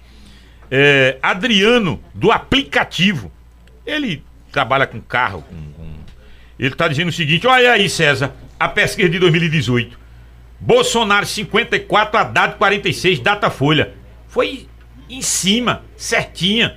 Não brinco com pesquisa, não. Paulo Petrobras, Rodrigo Américo, do blog Cenário, na escuta. Um feliz Nossa, Natal para todos vocês. É aluno de vocês, é? Já foi, Américo foi? foi. Jornalismo. Américo, jornalista É, do blog foi. Cenário. foi. Tá na escuta, tá na audiência aqui no privado. Vamos, vamos para cá agora para para o da emissora, que é o 8109-1130. Bom dia, César. Ah, estou na escuta, estou na audiência. Deixa eu ver quem é esse aqui. É, Ah, Edna Augusto, que é muita gente aqui. É bom colocar o nome. Arão Pereira, conhece Arão? Conheço. Rapaz, Arão conhece Caruaru. É. O pessoal diz que Tavares Neto tem que é história. Que nada, Tavares não sabe nada de Caruaru. O Arão Pereira tá dizendo aqui, belo programa, abração a todos. Tá ali cumprimentando. Arão Pereira, Zé Afonso. Mas Zé Afonso, Zé Afonso não dorme, vai dormir, Zé Afonso. Vai dormir, Zé Afonso. Antônio Ferreira de Lima. É sempre assim. Quem tá com seus candidatos atrás ou perdendo nas pesquisas, sempre faz esse questionamento. Ah, a pesquisa é mentirosa, não sei o que lá, não sei o que lá. Pedro Ivo, César, grande mesa redonda. Ontem a Rádio Cultura no Mega Paredão deu mais um banho. Vocês, é como disse a doutora Ivânia Gomes, de fato a Rádio Cultura tem esse DNA das grandes notícias e debates políticos. Vital, do bairro Baraunas, Jurandir Bernardo, é, Eric Vasconcelos, Érico, isso aqui é Polícia Rodoviária Federal, Jairo Pacheco, Emanuel Gonçalves, é, bom dia, César Lucena. Estou na escuta, estou na audiência. Nildo, Alexandre Mendonça. Aí dispara todo mundo aqui, cumprimentando a todos. Muito obrigado por essa audiência qualificada. Diz, Tavares. É o seguinte, a pergunta ao professor Vanus Pimentel. Professor, é, esse radicalismo, direita de Bolsonaro e a esquerda de Lula, as pessoas estão ficando até querendo brigar, que nunca ouvi isso. O que aconteceu realmente, na sua opinião? Pronto, eu acho que a pergunta Tata é boa porque ele fala na palavra correta, radicalismo, porque polarização a gente sempre teve, desde 89, né? Ou seja, a nossa política nacional ela era, sempre foi polarizada. Mas o que a gente tem visto nos últimos anos é um radicalismo muito grande. Eu acho que eu não vejo outra explicação quando a gente considera duas coisas. É, esse radicalismo ele surge muito a partir de algumas posições de rede social, em que a gente tem agora um conjunto de notícias que diz que aquilo é mentira e que diz que você é inimigo de fulano, ou seja, coloca as situações políticas em uma disputa mesmo, ou seja, na minha opinião, essa radicalização tem muito a ver com o uso de rede social, com o uso de WhatsApp, com o uso de, de das notícias, dessas fake news que você tem, que radicaliza muito as pessoas, principalmente quando você lê, você vê que elas são extremamente confrontadoras e colocam você num lado e as pessoas no outro. E eu acho que isso tem uma influência muito grande nesse ambiente político que a gente tem. Nós sempre fomos um país que teve polarização, sempre teve posições diferentes, mas nós nunca vimos uma situação em que as pessoas realmente brigam e, alguns casos, como já ocorreu, se matam. A gente teve casos de, de morte na Bahia, já na eleição de 2018, enfim. Então, nós nunca chegamos nesse nível que a gente chega hoje. Então, hoje a gente tem. E o outro, o elemento, é, o elemento novo que a gente tem nesse cenário é o uso dessas redes sociais que criam bolhas, né, de, em que as pessoas só consomem o mesmo tipo de notícia e que elas acabam se radicalizando muito facilmente. Isso ocorreu no mundo todo, tá? Ô, Ivânia Porto, é, eu fui informado que as mulheres estão mais resistentes ao governo de Bolsonaro. Qual é a sua opinião? Realmente isso procede? Procede. Todas as. Quando você analisa a Datafolha, a, do Itanu Ibope. O IPEC. IPE, e todas elas, as mulheres, elas estão demorando a fazer as escolhas. Isso é um dado importantíssimo. Outro dado Por importantíssimo. É porque são mais inteligentes, é? Não, não. Outro dado importantíssimo, falando de inteligência, as mulheres hoje mais ocupam é, as, os bancos universitários. Então elas analisam mais, elas pensam mais. Elas, nesse aspecto, elas estão fazendo ponderação. Por quê? Porque a maioria das mulheres, elas conduzem os lares. Se você for para baixa renda, quase 60% dos lares de baixa renda de um salário mínimo é conduzido pela mulher. Então ela sabe o preço do gás, ela sabe o preço das coisas. Então ela sai ali pensando, ela não vai muito só ah, na emoção. Ela, ela, ela faz um, uma, uma, um raciocínio lógico. É, é mais importante para mim, para minha casa, para meu filho, para minha escola. Então, por ela ser provedora, na grande parte, está na rua trabalhando o dia todo, chega à noite, trabalha, tem problema, um filho, um marido, um tudo. Esse é um, um posicionamento. E a mulher hoje, realmente, ela está demorando para escolher em volta. E aí a senhora enxerga uma certa recusa a, ao governo nesse momento, do gênero? Do gênero, sim. Pelas posições, é, muitas vezes mais autoritárias ou mais machistas, né? Mas é, não, não, não acredito que isso seja determinante. Não acredito que isso seja determinante, esse posicionamento. Mas é forte. E a influência? Aquela pergunta que o Tavares fez lá no início, o senhor enquanto relações internacionais. Essa influência norte-americana que houve nas ditaduras militares ali da década de 60, Paraguai, Chile, Argentina, Brasil, com medo de que o socialismo pudesse, da, União Soviética, pudesse atravessar além da ilha de Cuba. Então os Estados Unidos estiveram presentes aqui bancando. E há documentos nesse sentido, não é, não é conversa, há documentos nesse sentido de que os americanos bancaram regimes militares. Inclusive, César, em Caruaru, aqui, pertinho da Rádio Cultura, tinha uma casa aqui que moravam 35 americanos naquela época. Eles vinham para Caruaru. Década de 60. É, eles vinham para Caruaru. Inclusive, tem um amigo meu que ele falava muito bem inglês. E o professor, mas rapaz, por que você fala tão bem inglês? Ele disse, eu vou lá para os americanos, eles vão para a feira. Eu digo, ah, eu vou para a feira, eu vou fazer mandado de você. Agora, fala inglês comigo, pô, ir, ir aprendendo. Quer dizer, ele hoje mora nos Estados Unidos. Quer dizer, não era, ele aprendeu inglês não na escola. Aí a gente estudava. Na, na rua. Era na, assim, mas na- não era na rua, era lá com os americanos. É, na vida, Aí tinha, na vida. tinha aqui em Caruaru uma casa, tinha 38 americanos morando aqui. Eles só foram embora depois do golpe militar. Em 66, eles foram embora de Caruaru. Até então, eles moravam na capital do Agreste. E tinha um rapaz que era fotógrafo, me revelou a semana passada, que eles mandavam tirar foto de pontos diferentes de Caruaru. E era, eh, tinha que guardar segredo. A saída e entrada de Caruaru era tudo gravado. Naquele tempo não tinha máquina, né? Tinha pouca. Mas ainda viu uma Mas, máquina na época. eh, Era para guardar, para arquivar toda a estrutura da região. Eu acho que isso, não sei se o professor Vanúcio concorda e ele vai falar e explicar isso melhor. É, tem a ver, o interesse econômico das empresas que vão ser instaladas, a necessidade de se investir na indústria X, Y, Z. Então, a política e a economia são irmãs siameses. Não- uma não se separa da outra. Então, o interesse, muitas vezes, está voltado na economia, na Inclusive- solução e na, na sobrevivência de empresas que são de outro país. Daí o interesse. Então, o interesse ele é, ele é visto como fazendo parte do jogo econômico. Inclusive em Caruaru, e, eh, anunciado na época, uma indústria para usar resíduos do- dos, dos costumes de Caruaru para fazer uma cola. Isso nunca saiu, mas se fez uma divulgação muito ampla naquele tempo, era o americano presente. A gente conhecia naquela época, eles andavam em grupo. Eles não andavam só não, era dois, três. A gente conhecia pela, pela cor, né? É um cara diferente pela, pela roupa. Mas e essa influência, Vanúcio? Vamos lá.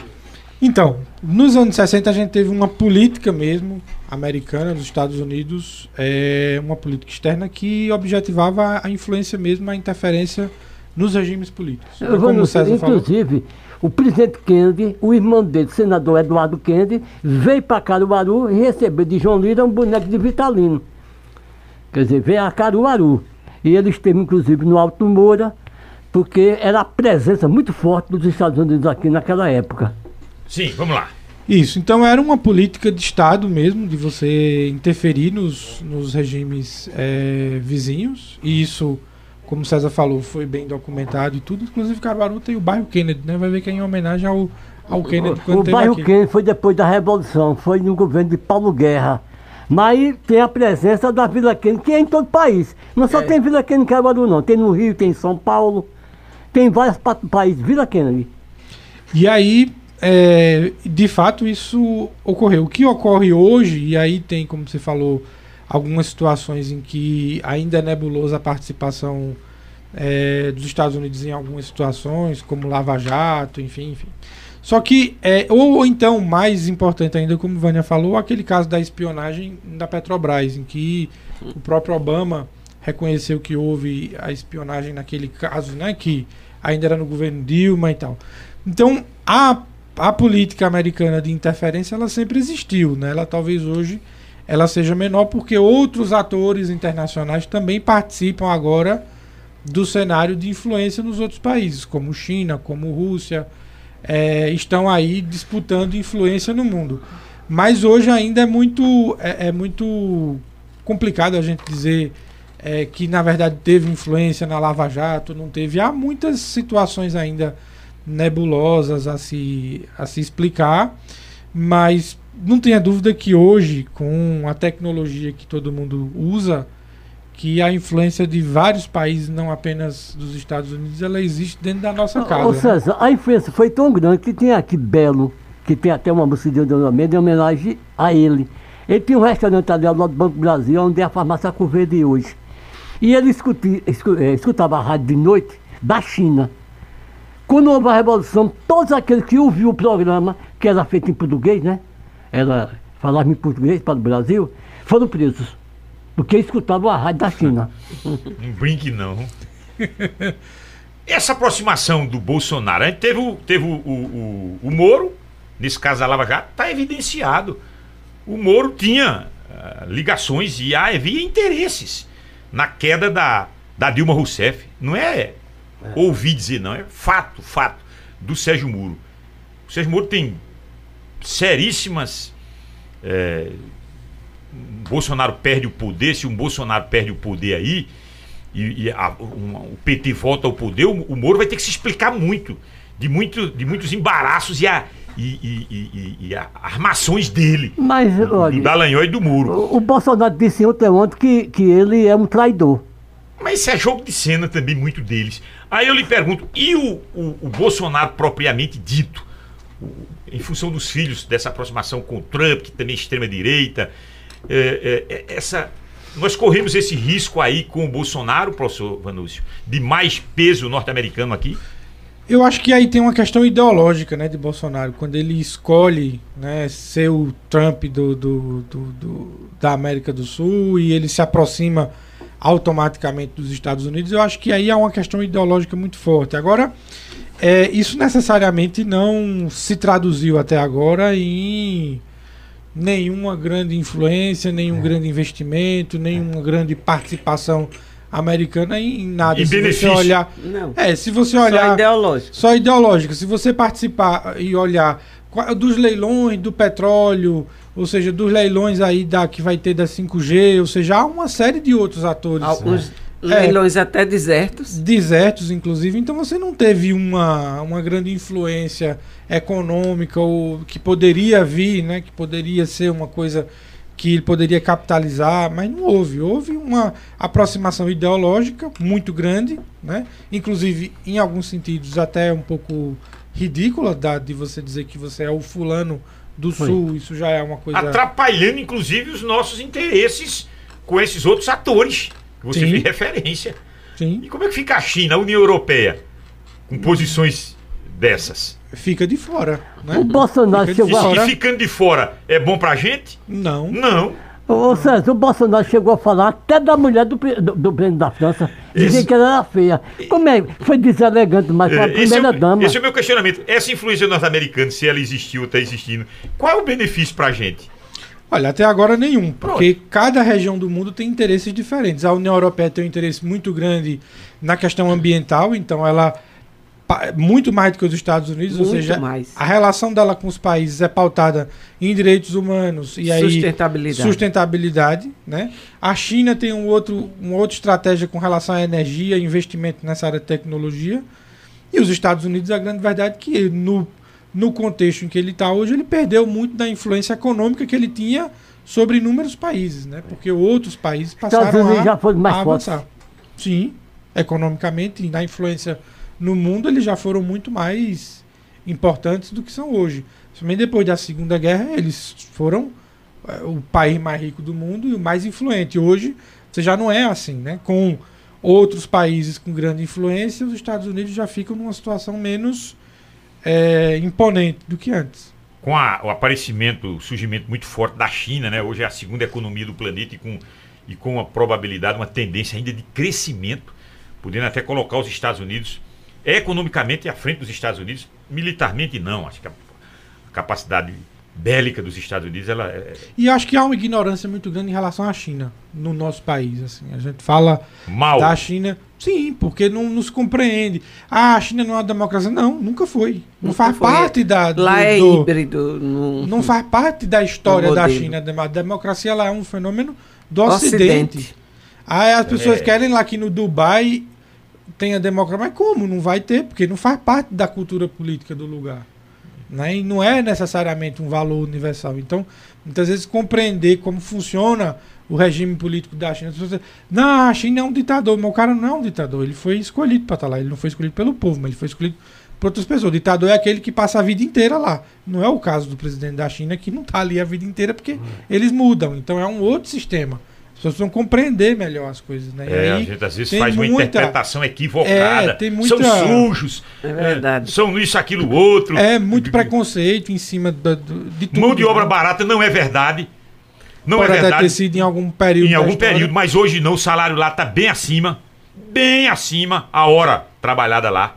Quando, quando você faz a, a soma das horas trabalhadas lá na China, em, em dólar, que a gente sempre deve colocar em dólar, tá bem acima da gente. E se você tivesse um país realmente com trabalho escravo como o povo de praticamente, a China não seria o que ela é hoje. Uma potência que é hoje. É, como é que você pode ser uma potência desse tamanho, né? E- e- existe muita inocência de muitos aqui da gente exatamente. quando faz uma avaliação sobre a China. E é, a- é aquela questão ideológica mesmo, né? Se apega a uma fake news, a uma, Há uma conversa imagem besta. que foi criada anteriormente, e aí você vê os Estados Unidos como herói, e o outro como bandido, e o outro como mal, e não sei o que, e tal, e aí qualquer coisa que. Né, você E já- aí, César, eu faço uma reflexão para o eleitor, para a sociedade. É, nós discutimos, nós trabalhamos política, né? Então a gente está lendo, é obrigado a ler, a participar, a conhecer a história, tudo. Mas imagine o eleitor e não gosta, na sua grande maioria, de política. O quanto o voto dele é disperso num- num- numa análise difícil. Porque o cenário nacional é uma análise difícil. ô, ô, professor, É, uma análise. É, mais fácil o local. Ela escolher o prefeito, o eleitor, Vereador. o vereador, porque está muito próximo. Mas você fazer uma análise da política internacional, até o presidente tem um posicionamento muito forte nesse cenário internacional. Ele vem do Brasil, ele vem das empresas brasileiras, ele traz recursos, ele gera riqueza, ele gera parceria. Então, são análises e estão à margem do debate. Aqui não se vota em partido, né? É. Se vota na pessoa, quer dizer, o partido PT vai, o programa é esse, o partido tal. Já se é votou muito, mas hoje em Hoje dia... não se vota mais, devia votar no partido, Não. seja um partido forte, É. né? Hoje Aqui. o personalismo está maior.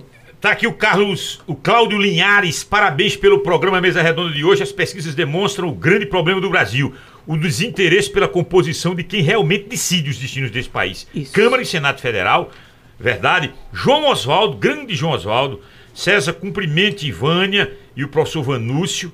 O Poder Legislativo nos três níveis é o retrato da nossa sociedade, que prioriza o voto no Executivo. A gente não tem, o João Oswaldo está dizendo que a gente não tem essa o hábito de analisar o legislativo e nem de valorizar esse voto. É. E ele é tão determinante. Ah, Bom dia, aqui, no, aqui é João Batista.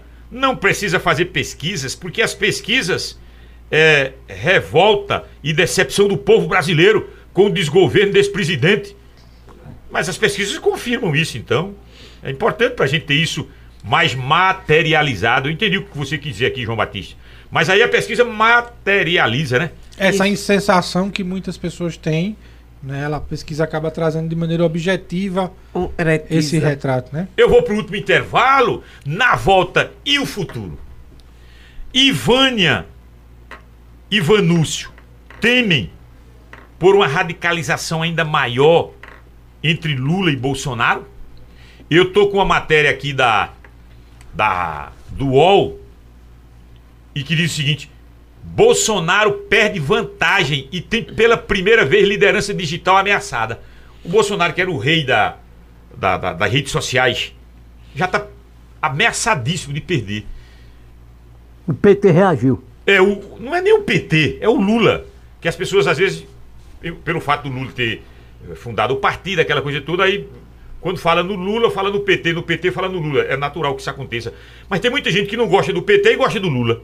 É, Caruaru mesmo. Quatro Entendeu? candidatos do PT a prefeito, todos perderam, inclusive É. Janira Neto. Quer dizer, a simpatia é pelo Lula e não é nem pelo PT. Então, essa essa essa radicalização, ela deve ser inclusive eh, aumentada no ano que vem.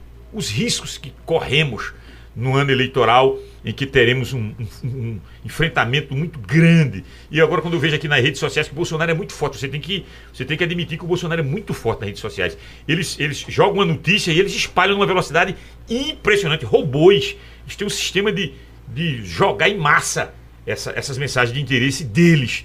Mas ele começa a perder essa liderança digital.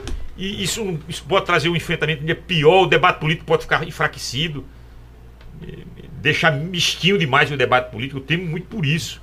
Depois do intervalo, no nosso último bloco, e as novas pesquisas que virão. Sim. Vocês estão falando aqui para prefeitos, falando para tanta gente aí da sociedade que se interessarem por uma pesquisa. Verdade. Certamente Riacho das Almas vai querer fazer uma pesquisa, Oh, Altinho vai querer fazer uma pesquisa, Agrestina, Bezerros. É que vai de ó? Como é que vai ter o filho lá? Adiós, filho. Então, eh, fazer essas, essas análises, essas, eh, essas, eh, essas observações para dar sequência aos seus respectivos mandatos. Isso. Essa empresa de, de- de- dos sócios, Vanúcio e Vânia, ela está consolidada? Há muitos Ela, anos ela tem, ela, mercado. ela tem capacidade de, de varar esses municípios aí É. e, e- e- e matéria humana e técnico para fazer pesquisa, assim como tem hoje Tavares Neto, o seu, É, o seu é instituto. seguinte, Como é o nome do seu O instituto? Instituto é Repercussão. Repercussão eu estou no mercado há, há 32 anos. Ó, 32 Mas vamos anos. deixar para lá esse detalhe. Eu queria saber se nessa campanha vindoura que tem, majoritária para o governo do Estado, com tantos candidatos, eu queria uma opinião de vocês sobre o atual momento desses candidatos a governador de Pernambuco. O governador Paulo Câmara disse que vai anunciar em janeiro. Mas ele está demorando muito a anunciar o candidato dele. Por que razão? Daqui a pouco, quem tá ouvindo a gente, tá mandando um abraço para vocês, estão online aqui, é o Bruno Lambreta. Certo. É o um presidente da abraço. Abraço pro Bruno. Inclusive, um detalhe. O Lambreta se tornou muito amigo de Ivânia. Não foi, Ivânia? O pai dele, O ele pai ia dele. muito na educação, ele tinha muito eleitor na educação. É. Muito E ele ia na educação também pra- Ah, as merendeiras, É, a- pra- a- pra- os serviços gerais, quase tudo. Para colocar os serviços gerais é merendeira nas escolas, Era. dá emprego. Era, era. O Lambreta, o pai, O era pai. daquele estilo do, do, Era, o pai do- era. do Zé Antônio Liberato. Era. Dá emprego ao não, povo. não, veja, Era. o problema dele é porque ele convivia numa região que precisava Pobre. muito de Pobre. emprego. É, claro. Aí ele se preocupava com o Era. emprego. E ele me disse depois se tornou muito amigo de Ivânia. Viu, Ivânia? Claro. Oi. Você foi muito bacana com ele, ele me disse. O intervalo é curtinho. Você está ouvindo Mesa Redonda, o programa de debates mais credibilizado da região. Aumente o seu conhecimento ouvindo e participando do Mesa Redonda, abordando sempre assuntos que lhe interessam. Mesa redonda, Último bloco desse mesa redonda especial, véspera de Natal. Jesus, para os católicos e para o Ocidente, nasce hoje. Nasce hoje. A gente celebra esse. esse- Porque não tem a data mesmo do nascimento Não, não dele. tem. Mas Aí, se, por isso se- que eu digo para os católicos e para o Ocidente. É. É, você colocou essa homenagem celebração. pro dia 25 de dezembro. Isso. E hoje recebendo aqui pesquisadores.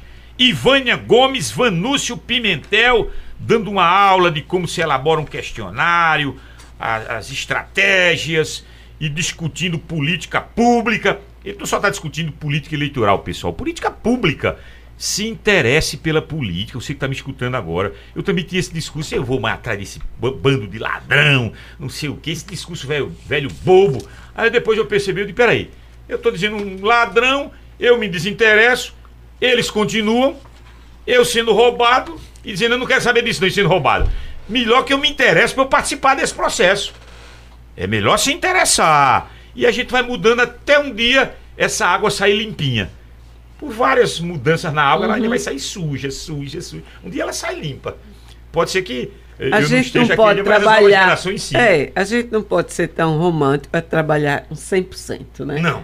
Não. Mas se a gente melhora e qualifica cada vez, cada votação, isso ajuda muito. 100% não existe. Mas está melhorando, eu estou notando que está melhorando. Sim. Está melhorando o nível. Eu, ah, eu Já também foi concordo. pior. Foi. Vamos lá. Em 2022, nós teremos um acirramento ainda Ô, maior. César, a pergunta minha foi sobre o atual momento em Pernambuco. Você veja. Paulo temos- Câmara.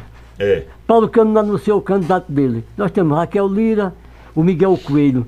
Como vocês analisam? Eu queria primeiramente você, depois eh, Ivânia.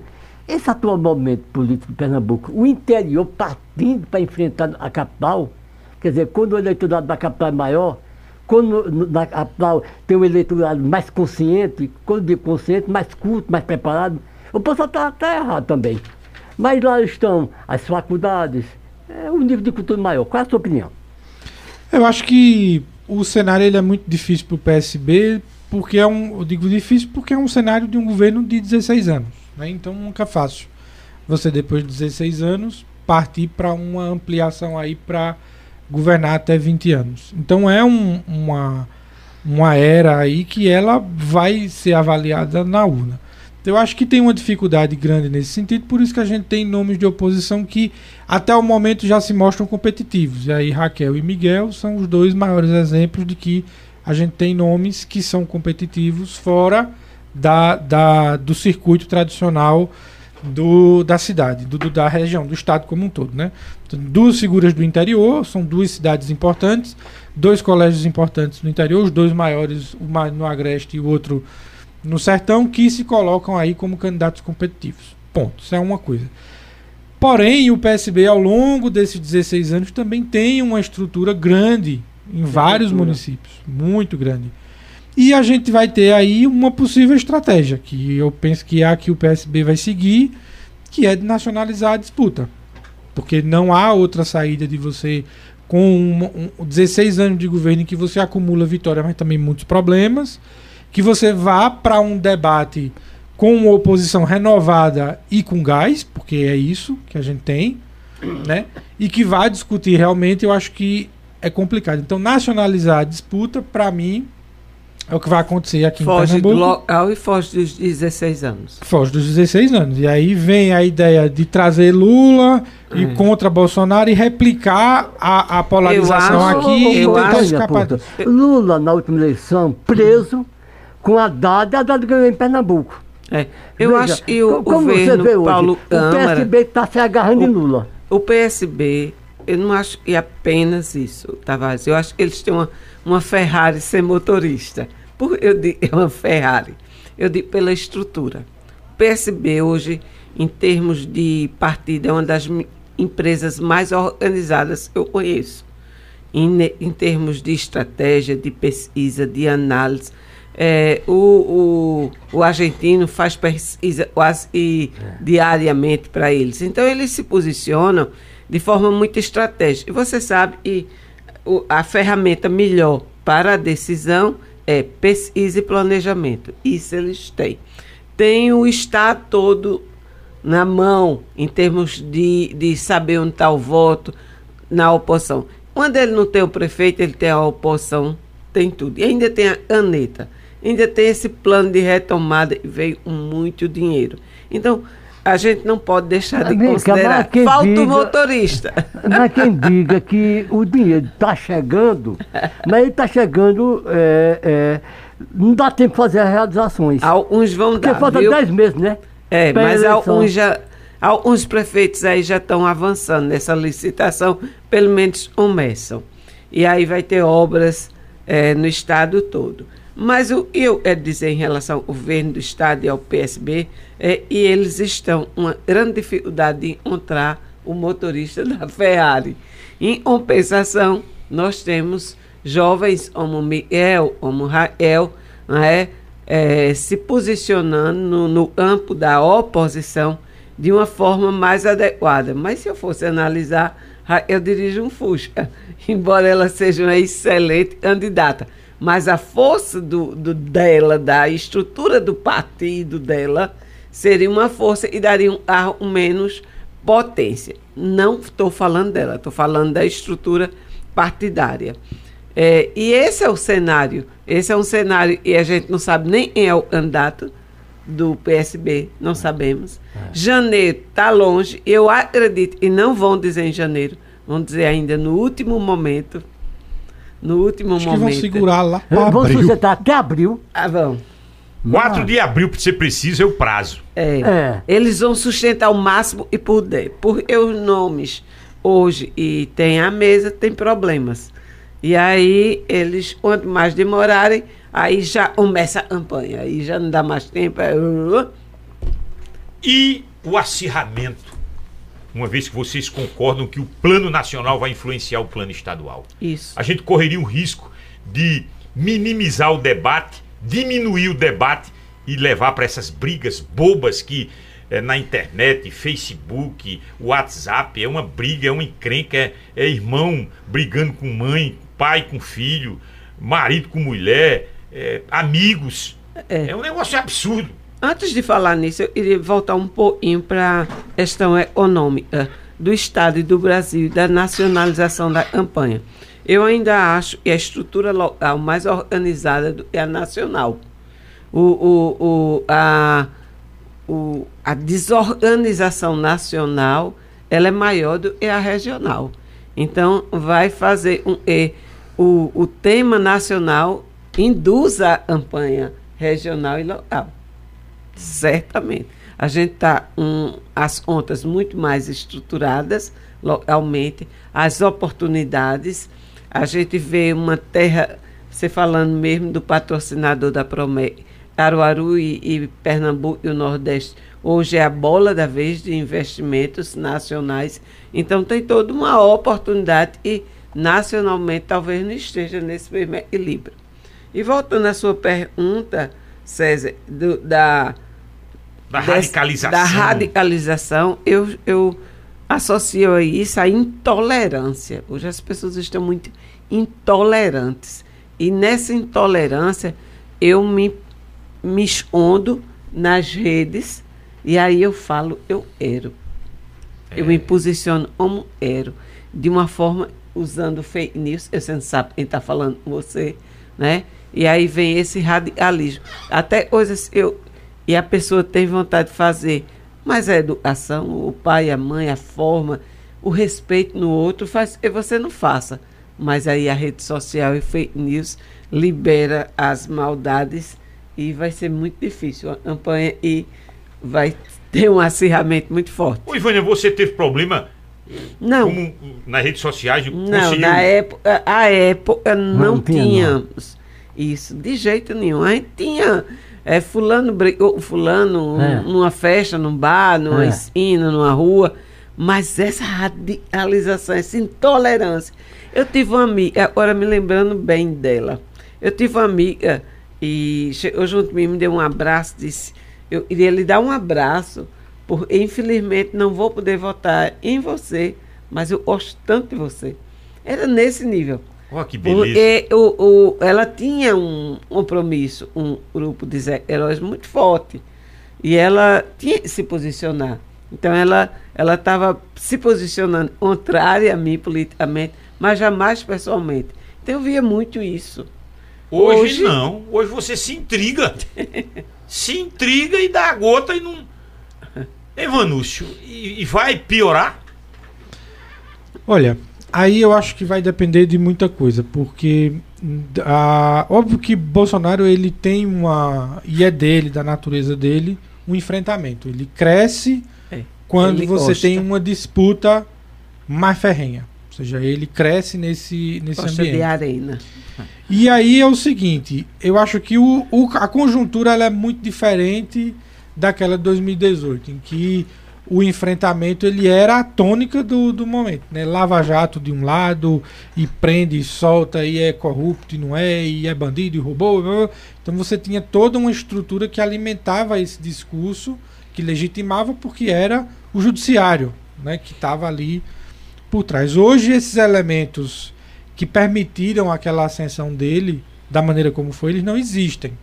Né? O, o, a Lava Jato em si como estrutura ela desmontou, foi desmontada, as decisões que haviam na época, parte delas já foram revistas, então boa parte da estrutura que alimentou aquele, aquela campanha de 2008 ela não, não existe hoje. E Bolsonaro ele tem um governo a defender. Isso. Então agora não é mais ser a pedra, né? Ele agora também é vitrine. Tem uma coisa. Tem a questão econômica que eu acho que é a tônica da, da eleição. Não tem como escapar dela. Não há como fazer uma campanha em cima de corrupção quando você tem uma economia destruída, com a inflação alta e a expectativa é de que em 2022 não seja melhor do que esse ano, pelo é. menos. Ou seja, então o cenário tende a se, é, se deteriorar um pouco, inclusive. Né? Então, Verdade, Vanúcio. E tem uma premissa muito básica da política. É, na primeira eleição, você está votando na esperança, né? Na, nas possibilidades e no acreditar. Na segunda, você vai avaliar, vai ser avaliado. Então, Bolsonaro, como o professor Vanus falou, ele vai ser avaliado. É diferente da primeira. Muito, é, muito agora diferente. Agora ele é Bolsonaro tem um. ele Bolsonaro tem, tem um... que prestar conta do governo dele. Todo ele, todo executivo. O primeira vez ele lança a esperança, me deu uma chance. Mas na segunda, não é eleição, é avaliação. César, e Bolsonaro é um presidente que acho que ele tem uma, várias coisas de tudo, muita coisa diferente dos outros. Mas eu não conheço ninguém que produziu mais material contra si mesmo ao longo de um mandato do que o próprio Bolsonaro. Olha aí. Ou seja, ele produziu uma quantidade É de verdade. coisas contra ele É. que eu não conheço paralelo. assim. Então, assim, é uma campanha em que Essa- E isso será explorado, não evidentemente. tenha dúvida. É, É. Eu acho que vai ser a eleição da avaliação, porque o, o, o Orrente também já foi presidente e também tem um. Agora tem um lado forte do Bolsonaro. Não sei se vocês concordam. A militância dele vai pra briga. Mas não é briga só de. Vai, morre por ele. É, Tem isso também. Quando essa galera for solta nas redes sociais, essa eh, chamada pelo STF milícia digital, esse pessoal não vai pra brincar. Vai pra detonar. É, E esse que- pessoal tá só esperando a ordem. É, se você ouvir também aí o posicionamento dos tribunais, né, o TSE propriamente dito, é que quem vai presidir o TSE provavelmente é o, o Alexandre Moraes, né, no período da eleição. Agora é o Barroso, mas será o Moraes na eleição de 22. Acho que ano que vem ele já assume o, o, o TSE. Então, assim, a promessa dele, o que a gente tem visto é de que ele realmente é muito incisivo com relação a essas coisas. Vamos ver como é que o TSE vai conseguir, num cenário tão difícil, se posicionar diante disso. Mas, assim, a princípio, Alexandre de Moraes disse que não vai dar boquinha para essas coisas. Então, Olha, ver. nos fale da, da, da, vossa, da vossa empresa. É o IG Pública. É, o Instituto de Gestão Pública é, é, é um instituto e, para além de pesquisa, a gente pensa estratégia e a administração pública. Então, ela nasce de, de estudo e de identificação nossa, não só acadêmica, na A6. E na A6 a gente tem uma identidade acadêmica muito forte, mas também da experiência da história de vida da gente. Eu incorporei uma prática, uma expertise e levo para a empresa assim mesmo um vanúcio e a gente atende. E, e fica muito feliz de nisso também estar alinhado a, a SES e é um centro universitário onde o debate da ciência política é levado a um grau de, de maturidade de alto nível muito importante, tendo lá suas pós-graduações na área de ciência política muito importante. E para a SIC também me dá uma alegria imensa de fazer parte de uma, de uma associação de empreendedores e empresários dentro de uma cidade. E a associação tem 101 anos, onde o seu DNA está junto com o DNA do desenvolvimento da cidade. Isso é muito rico. E, e um entrelaça ao outro, um cresce junto com o outro, um é empresário, o outro é do Estado, o outro é a academia, isso é importante. Vanúcio, Pois é. E acho que a- do Instituto nós temos aí um tempo já atuando no mercado. É, fizemos muita coisa já. muitas pesquisas já foram feitas? Pesquisas. Eleitoral fizemos- foi essa agora? Não, essa é de divulgação, a gente trabalha para o cliente. Ah, então, não São as- as divulga. chamadas É. pesquisas internas. Internas. internas é para alimentar as decisões dele e o Ah, posicionamento entendi. dele. A gente Estratégia, E aí, o que tá ruim pra melhorar. Imagem, posicionamento, local que está melhor, é, se no masculino, no feminino, na, na escolaridade. Então você termina direcionando a narrativa, a fala, o discurso em cima da realidade. Consulta, diagnosticar pra poder Sim. passar o remédio. Sim. Isso. Agora, a E aí- eleitoral, essa que vocês divulgaram agora, é a primeira, né? Não, da, pela A6, É a nós já temos a segunda, porque em 2019 foi feita também outra. A 19, Em dezembro. 2019, dezembro de 2019. antes da A pandemia. seis, é. Não, Isso, isso. é, foi antes da pandemia, foi, É. foi- tem razão. E aí foi divulgada uma em 2019, em 2020 nós não fizemos nenhuma, né? Porque a 19 já foi é, feita. E aí esse ano, é, mais uma vez, pela A6 fizemos essa. O Instituto faz, como a gente falou, para os clientes que nós temos. Ano passado nós tivemos em várias campanhas daqui da região, com pesquisa, estratégia.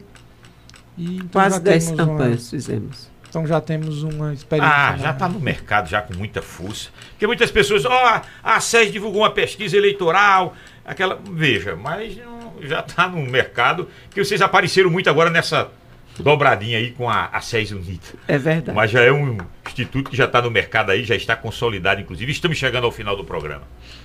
Não há mais tempo, deixa eu agradecer aqui os nossos parceiros, a rede de óticas Arco Verde, óculos, lentes e armações de grandes marcas. Alô, Dácio Filho, aí da Vigário Feira, alô, Deisilene, primeira dama do setor de óticas. Aí na Avenida Agamenon Magalhães, Empresarial Agamenon e no Maurício Nassau Trade Center. Promete a Casa dos Milagres 2022, vem aí.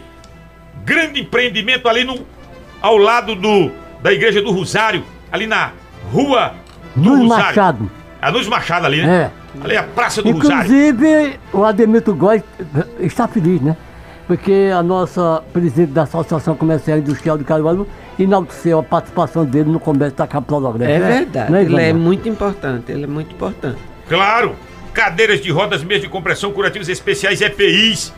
É aquele prédio verde rosa de 5 andares, 3721-6315. Tavares Neto, muito obrigado. O programa vai ser repetido, 4 da tarde do próximo domingo. E tem uma audiência muito grande no domingo, porque muitas pessoas que não têm tempo de assistir hoje, assistem, escutam é. no domingo. Claro, e, e o pessoal vai ser Natal hoje, beber, comer, amanhã uma ressaca danada. No domingo de tarde que o cara tá se recuperando. Eita! Aí vai ouvir danada. a cultura. Aí vai ouvir a reprise do programa. Agradecer ao Daniel Lira que teve até agora, Sandro Rodrigues assume, agradecer ao André Santiago. O, o André Santiago é o produtor, o André ontem tava elegante, viu? Foi. Ele foi, ele foi participar das entrevistas. O elegante tava com a camisa aqui no punho, igual essa do Tavares. É, Só camisa, não tinha gravata. A camisa dele veio. veio o cinto atacado ali um presente na altura que ele recebeu de, de, de junho. Junho foi para o Rio. Aí trouxe aquela camisa para ele? Foi, foi francês aquela camisa. Ah, o Júnior só deu presente a ele, então. Só ele. Porque ele gosta ah, mais dele. Ele nada. gosta mais dele do que de você. o André Santiago na produção do programa, João Fábio na logística. Muito obrigado, Vanúcio Pimentel. Sempre bom ouvi-lo, viu? Eu que agradeço. Prazer estar aqui com vocês, prazer estar aqui na cultura e um abraço a todos os ouvintes e aos colegas aqui. Se Deus quiser, vê, nos veremos em 2022 nos debates políticos. Nos debates. Nos Deus paredões aqui da, da cultura. Ivânia Gomes, mas é sempre bom, ou pela SIC, ou pela SES, ou pela empresa. Você é multi. Graças a Deus. É, eu, é, eu acho ela o orgulho da mulher caruarense. Sim, ela, tá, ela representa bem. A mulher caruarense. No empreendedorismo. Mulher de fibra, guerreira, é. na luta. Muito obrigado. Obrigada a vocês, obrigada, Júnior, aos ouvintes. É sempre um prazer dividir com vocês e desejar aproveitar para um Natal aí cheio de amor para todas as famílias, não é verdade? Muita saúde, muita paz e a gente consiga ter um 22 aí mais cheio de esperança. Tomara que a, a, a, a vacina tenha completado para todos Isso. o quadro, que a gente não tenha mais variante, que a gripe tenha se afastado e que esse país Volte a sorrir. Estamos precisando voltar a sorrir. O Brasil precisa voltar a sorrir. Tchau, minha gente. Um ótimo final de semana, uma boa ceia. Agora, que você não fique só naquela ceia. Lembre-se de quem está na periferia. Lembre-se de quem está na periferia. E um ano muito traumático, muito difícil. Não fique só no bacalhau, no, na, na mesa farta, no, no peru, na costela, no uísque, entendeu? Na cerveja enquanto na periferia há quem não tem nenhum osso para chupar um osso pelado. Lembre-se disso também, que Jesus era da periferia, Jesus foi negro, periférico, pobre, sem nenhuma dessas vantagens todas que a gente hoje certamente em muitas mesas vão estar. Um grande abraço, amanhã é o Paulo Nenel, né? Amanhã é o Paulo Nenel cedinho, acordando o Caruaru no dia de Natal. Um grande abraço, alimente o bem, tire o ódio do coração, fiquem com Deus. Mesa redonda.